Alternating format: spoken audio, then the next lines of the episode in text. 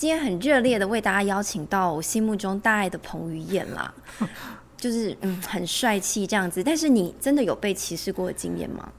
呃，有，我有被歧视的经验，就是呃。就是我从小学的时候就很爱吃，然后总觉得常常肚子饿，然后下课的时候常去合作社买油饭或是牛奶，那回家的时候也常常打开冰箱啊挖布丁或是挖冰棒来吃。那所以根据我妈的说法，我小一到小六这段时间，大概每一年就长长胖八公斤，然后就是太窄了。对，所以我到了国一吧，然后。站上体重计，那时候我才意识到我自己很重，因为那时候体重计上面写八十二公斤。然后那时候我常常被同学嘲笑说呃太胖，然后有的人说我是短口袋，用这种比较不好的字眼。八十二听起来还好，我怀孕的时候差不多也这样。可是我只有长肉没长什么身高，所以远远看过去可能像一颗圆柱体。有被取过除了短口袋之外的绰号吗？其实没有被取什么什么绰号，不过。呃，有同学跟班导反映说，呃，我看起来很胖，而且而且以前小时候其实教室没有冷气，然后我又常流汗，然后就有同学说，哎，你是不是很脏？说我看起来很脏，所以很多同学都跟老师说不想要坐我旁边。那过年去亲戚家的时候，有些亲戚嘴巴很坏，就直接叫我小胖弟，或者是叫我年菜不要吃太多啊，别的亲戚还要吃嘞 之类的话。可是你是有化悲愤为力量。因为你现在身材真的很彭于晏哎，没有没有，听众朋友应该很多想象力，没有，哎，请不要这种不好的想象，就是现现在是六十公斤，减掉二十二哎，对，减掉了一个小学中年级的小朋友，对，一个很厉害耶，对，好强，叫我们不要放松，有，好，那我们就言归正传啊。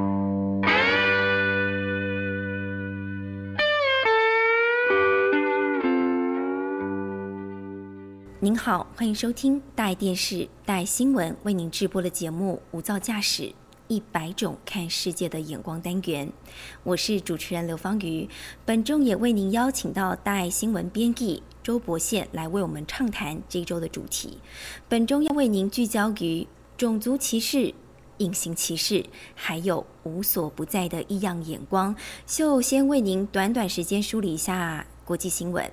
而这一把美国亚裔仇恨犯罪的火把是起源于去年的七月份，在纽约有一名八十九岁的老妇人，她只是走在街上，就突然被两名陌生的男子给甩耳光，而且还用打火机直接点燃她的衣服。老妇人自然很害怕，她就赶快的跑走，甚至要被靠着墙才能够把火势给扑灭。而另外，在今年的三月份，纽约的时报广场附近还发生了这样一个事情，就是有一名六十五岁。的菲律宾妇人，她只是要走去教堂做礼拜，却突然被一名非裔男子踢倒。猛踹，还遭到了一连串歧视性的字眼辱骂。更让人心寒的是，其实我们都知道，时报广场实在是非常热闹，呃，人来人往嘛。但是大部分的民众却选择袖手旁观，甚至没有任何人挺身而出。那就是因为有这些事情的发生，才有后续的。他们呢，因为想要反击，所以变成在亚裔族群，他们选择不想再沉默了，而是要。发生来反控这些事件的发生，在纽约呢，就有一群亚裔的族群，他们展现出了团结的气势，是上万人走向街头来怒吼，停止仇恨亚裔。地标就选定在布鲁克林大桥，车道都挤满人潮，是纽约近一年来规模最大的一场游行。那自然，白宫在改朝换代之后呢，现在的总统拜登他也想要有所作为嘛，因此他就呼吁这国会要尽快的立法来通过。所谓的新冠病毒仇恨犯罪法案叫做 The COVID-19 Hate Crimes Act，希望能够尽快的来打击仇恨犯罪，加速美国司法部检视因疫情所引发的各种犯罪行为。那我们就要请教博信了，因为我们最后有讲到这个拜登他的这个法案其实是因 COVID-19 疫情而起嘛。是。那我们也知道说，看到很多《纽约时报》的报道，说现在在纽约很多的餐厅还有夜店的。亚裔员工，他们现在变成说很害怕下班的时候会发生什么他们无法预料的事情，所以他们就选择可能要上早班啊，甚至必须要提早下班回家。那就您的观察，为什么这个 COVID-19 疫情会成为在美国亚裔仇恨犯罪的主要催化剂呢？呃，其实除了美国今年累月还有根深蒂固的种族歧视问题之外呢，许多外媒也有分析，这和美国前总统川普的用字遣词脱不了关系。川普呢很多次在公开场合把这个 COVID-19 称为“功夫流感”空 flu。那有一次呢，川普在白宫做简报的时候呢，还被媒体拍到，明明讲稿上面写 “coronavirus”。冠状病毒呢，他却把这个冠状呢，corona 改成 Chinese，就变成中国病毒。那我们其实都知道病毒源头在哪，到现在其实都还没有定论。那川普这些言语，他的举措呢，无形中就会宣扬中国大陆散播病毒的形象，对亚裔的人士造成了污名化。那所以我们刚刚在前面新闻梳理的地方，可以听到很多亚裔的遇袭事件，都是发生在纽约啊，或是像呃加州这些亚裔人口非常集中的州属。那尤其是，呃，在加州这里有六百万名的亚裔，那这里呢，像是呃洛旧金山啊或洛杉矶等等这些大城市，就因为封锁的关系，衍生失业，还有收入缩水等等问题，那这些亚裔呢，就变成大家攻击和歧视的目标。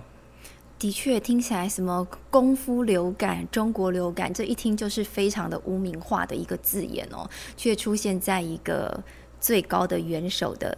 口中啊，的确让人家觉得很匪夷所思哦。那甚至其实很多人这么根深蒂固对美国的亚裔，甚至整个在西方世界的亚裔族群，还有个迷思，通常觉得他们很安静，很安静又很少数的族裔。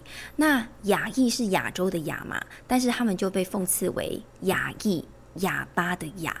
这在说什么呢？说他们经常可能是遇到霸凌事件的时候，往往都是摸摸鼻子，自认倒霉。他们并不会起身来反抗。那这一次到底是什么原因？我也很好奇。他们就很像是那个睡美人碰到了心目中的王子，让他们能从这个沉睡当中苏醒。到底是什么原因让他们愿意打破沉默，冒着风险走上这街头游行呢？嗯，其实我们在写外电的时候，就看到很多受访的亚裔，他们就会说。呃，他们从小受的教育就是少说话，不要惹事，然后也尽量不要引起别人的注意。那遇到歧视，其实忍忍就过了。那不过因为现在疫情的关系，他们被歧视的频率越来越频繁。那呃，我们手边有一项资料是来自美国的人权组织“停止仇恨亚裔”的资料。那去年的三月到十二月呢，也就是美国疫情爆发最严重的时候，就收到两千八百多份的仇恨事件报告。那其中言语骚扰，像是嘲笑或辱骂，占最大宗，有百分之七十点九。那第二高是刻意的回避。那刻意回避就是在路上啊遇到。亚裔人士，只要你是亚裔的面孔，就会立刻闪远一点。那这会给人家很很不尊重的感受。那再来是新闻媒体常见的肢体暴力，占了百分之八点七。那还有其他像是职职场歧视。咳嗽或是吐口水，吐口水啊，对，吐口水真的非常恶心哦，而且有侮辱的意味，非常的浓厚。那也难怪很多牙医已经忍无可忍，而且他们也非常的心痛。那大大小小的反歧视、反暴力游行呢，因此在美国遍地开花。而且会不会跟现在的年轻人勇于发声有关？就您的观察，现在走上街头的游行的大概这个年龄族群大概是分布在哪里？其实走上游行的很多是大学生，或者是。甚至不是未成年的的学生，那他们现在可能因为呃思想已经跟他们当初爸妈或是呃爷爷奶奶对那种移民刚来的时候那个年代所接受的教育不太一样，所以他们现在比较愿意走上街头为自己的权益发声，不想要再为了就是好像在别人的国家踩人家的。土地赚人家的钱来忍气吞声，我也想要活出自己。毕竟他们已经是第二代、第三代、第四代，其实他们就是真正他们架杠的美国人，对，就是美国人了，却还要被自己的同胞歧视。对，而且我们也知道说，其实最近发生的那个事件，就是那个菲律宾的妇人，她在那个时报广场被猛踹，然后被用言语辱骂的时候，其实来来往往都是人呢，没有任何一个人为她挺身而出。这出现在新闻画面当中，也让很多美国人、美国的亚裔人士看到新闻觉得很痛心嘛。所以这或许也是他们这一次愿意挺身而出的原因。但是大家也很好奇了，其实很多发生在这个亚裔仇恨犯罪事件里面，还包括有警察嘛等等的，之前有探讨过。那为什么其实很多不管是一般民众还是一些执法者，他们其实并不会，大多数都不会被用仇恨犯罪来起诉，到底是为什么？其实最近有一个很值得观察的例子，就是三月十六号亚特兰大的 SPA 馆枪击案。那这起枪击案很不幸有八名的八名死者，那当中有六名六名是亚裔的女性。嫌犯被逮捕的时候就说他有性成瘾的问题，他犯下这个枪击案是为了要消灭 SPA 馆里面的性服务。他说：“这个和种族仇恨其实没有关系。”《纽约时报》就分析，在针对亚裔的攻击中，证明种族歧视的动机其实特别的困难，因为它毕竟不像纳粹的那个勾勾十字符号一样，是有一个非常明显的反犹太的特征，而且什么样的犯罪行为在法律上符合种族犯罪也很难界定。假设我们今天在纽约的皇后区看到有一名非裔男子殴打一名。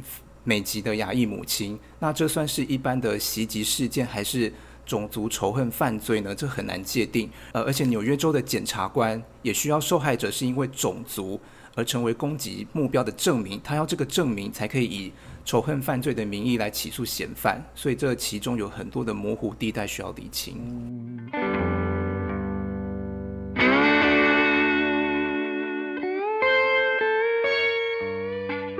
的确，这不只需要时间证明，而且还要有法有据。那很多其实都是自由新政，好像似乎很难，除非你有一个很强大的律师，或是一整个律师团队来为你背书。但通常，或许这些遭受到施暴的这些亚裔族群，他们或许是属于弱者，也没有那么强大的法律根源哦。那的确，在美国，就是随着这个 coronavirus 这样的疫情。持续的严重当中，也包括这个仇视、仇恨亚裔的氛围也跟着这样子弥漫起来。那也很多在地的亚裔人士，自然就是很害怕、人心惶惶啊。因为大家不知道，我有时候走在路上，甚至去上班路上、上学路上，或是我只是要跟家人团圆、团聚的路上，或许我就是被下一个攻击的目标。那美国政府到底有没有针对保护亚裔做了什么？甚至民间有没有自发性的做一些什么呢？呃，在政府方面呢，美国总统拜登就呼吁国会赶快通过一项法案，叫做《新冠病毒仇恨犯罪法》，他是希望用立法的方式来打击仇恨犯罪。那在地方呢，加州有通过一项新法案，他会拨款一百四十万美元来追查亚裔的仇恨犯罪。那么民间该怎么自保呢？这个比较有趣哦。美国有许多亚裔社群呢，掀起了一股风潮。一股习武的风潮，李小龙风潮。对，例如在呃加州的旧金山市政厅呢，最近有举办一个亚裔的集会，那这个集会上面就搭建了三个小舞台，那这个三个小舞台上面呢，有很多的泰拳。散打、柔道啊，还有空手道等等各类武术的师傅，还有专家，他们就在这个舞台上展现他们的真功夫哦，展现看家本领，让他们让大家知道牙医其实不是好惹的。所以那现场呢，也开放了很多民众来学学几招防身术。但是美国勇枪自重哎，我学功夫，别人一把枪是就没辙。其实美国有很多地方并不是用用枪来袭击亚裔人士，像我们前阵子也有看到有一个呃。亚裔的男子，他在接，他在，他只是在搭捷运、搭地铁，然后就突然被一个非裔男子出拳重击。那如果你这时候有学几招防身术，其实还蛮好用，蛮好自我防卫。他们有时候可能只是随机伤人，并不是蓄意要带一个凶器怎么去犯案。所以或许学一点防身术也不错，这样子。对，嗯，那还有其他例子吗？还有另外一个例子，就是在加州橘郡有一个亚裔的家庭。那疫情发生之后，他们长期被一群青少年骚扰，像是丢石块啊，还有言语辱骂。加上警方能帮忙的地方又有限，所以邻里之间就自发性的互助，在这户人家的外头站岗看守。那呃，不限，其实我相信我们从小时候应该会有些。同班同学，他可能小学一毕业，甚至小学读了一半，他可能就变得到国外去念书了，包括什么美国、英国、加拿大等等，可能就是很像小留学生。那之后可能同学会他们再回来的时候，就会发现他们有两种人，一种是广东话学的特别好，另外一种就是台语学的特别溜，代表的是他们可能去国外，他们没有学到当地的母语。来自于像我自己的经验，我的同学就会告诉我说，他可能他去的那个国家是非常反华裔人士的，他就必须要去亲近其他的华裔，大家组成在一起，变成一样一个帮派这样子，所以他反而学不到英文了。嗯那其实这个根源在哪里？根源来自于歧视嘛？那你觉得说，除了美国之外，其他国家有没有类似这种仇恨亚裔的问题？那其实，在加拿大最近也发生很多亚裔的仇恨犯罪事件。那根据呃，华人公正理事会哦，去年三月到今年二月的记录，加拿大亚裔仇恨事件多达一千一百五十件。那大部分跟美国一样，是来自言语骚扰、还有吐口水以及肢体暴力。那听到这，应该很多人跟我一样诧异，因为我们一般人对加拿大的印象都是比较温和有礼哦。所以彭博有一篇社论就写到，Canadians are not are not always super nice。就是加拿大人不总是好好先生或好好小姐，那怎么说呢？那这篇社论是从历史轨迹来看，呃，从一八八五年加拿大国会就通过一项法案，叫华裔人头税法案。那这项法案呢，就是向移民到加拿大的华人来课征五十加币的人头费，这是。专门针对华人的，其他国家都没有。那一九二三到一九四七年，加拿大更动用一项法案叫排华法案。那这项法案呢，拒绝留学生和商人以外的华人入境。所以看似非常温和的加拿大，最近为什么出现这么多的仇恨压抑的事件？其实是有历史轨迹可循的。好我们刚才听博宪讲完了这个加拿大的例子哦，再来想听听看是英国。那我们也特别为为您邀请到了毕业于英国伦敦政经学院，曾经在英国长荣工作的汤静怡小姐，会说她曾经在英国工作是因为主要当地的。新冠疫情实在太严重了，包括变种病毒也是根源于此嘛。所以汤小姐在去年的时候，她就决定了，她要从海漂族变成海归族，返回台湾来工作。那她特别要为我们分享的就是自己的切身经验，也就是她在英国本地工作的时候，因为新冠肺炎遭受歧视的状况。Hello，大家好，我是汤汤，今天来跟大家聊聊我在国外的时候，因为新冠肺炎而遭到歧视的经验。我是在二零一八年到二零二零年期间在伦敦工作。伦敦呢，因为当地外国人多，所以本地人对于亚洲脸孔是相对友善的，一直以来也没有遇到不愉快的情形。但就在去年年初，当地的媒体开始报道新冠肺炎的疫情时，就能感觉到，哎，这个气氛不太一样了。第一个经验是关于口罩。因为台湾人已经被教育，如果我想要保护自己也保护别人的话呢，就要戴上口罩。但是当地人那个时候还没有这样子的概念，所以我还记得我那个时候跑了好多间的药局，好不容易找到一盒口罩，但结果却是我跟我同事还是不敢戴着口罩就上地铁，因为当时亚洲脸孔又戴着口罩的话，真的很明显就能感觉到其他人投射过来的眼神非常的不友善。第二个更明显的被歧视经验呢，是搭乘 Uber。我还记得那天我用手机叫了车，然后接着你就看到司机先生从远方慢慢开过来，直到你们的距离近到他能看清楚你是亚洲人的时候，你就会发现，诶，你的订单被取消，然后车子就直接开走了。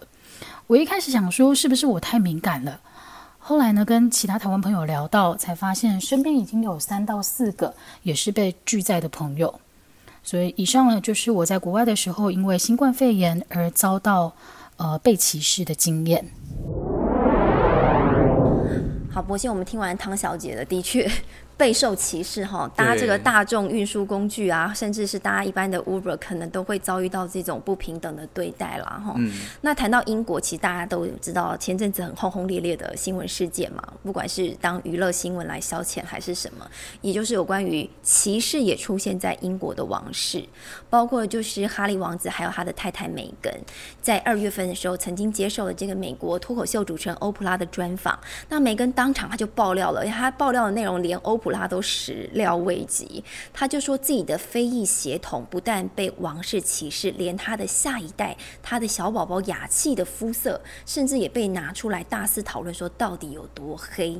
那欧普拉听了当场是瞠目结舌嘛？那全球媒体也大肆的报道，对不对？对我们当时在听的时候，也是下巴跟。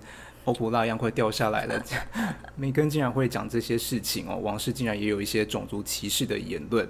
那其实梅根这个爆料呢，被许多媒体炒作成王室宫斗剧，可能他跟嫂嫂之间有什么芥蒂啊？还有媒体去追问去访问梅根的爸爸，那他爸爸就痛骂他不知感恩往事。那这个片段还会还在媒体上一直反复的播送，所以我们大家才比较没追这条新闻。不过梅根爆料之后，也掀起一个话题，叫做 microaggression。那中文常常翻作微歧视，微小的微，那或者是隐形歧视。那换言之呢，它就是一种比较不直接、很隐晦，那有时候不是故意的歧视言论。例如呢，我们常常听到“你好瘦，要多吃饭”，或者是“几岁了还不结婚”。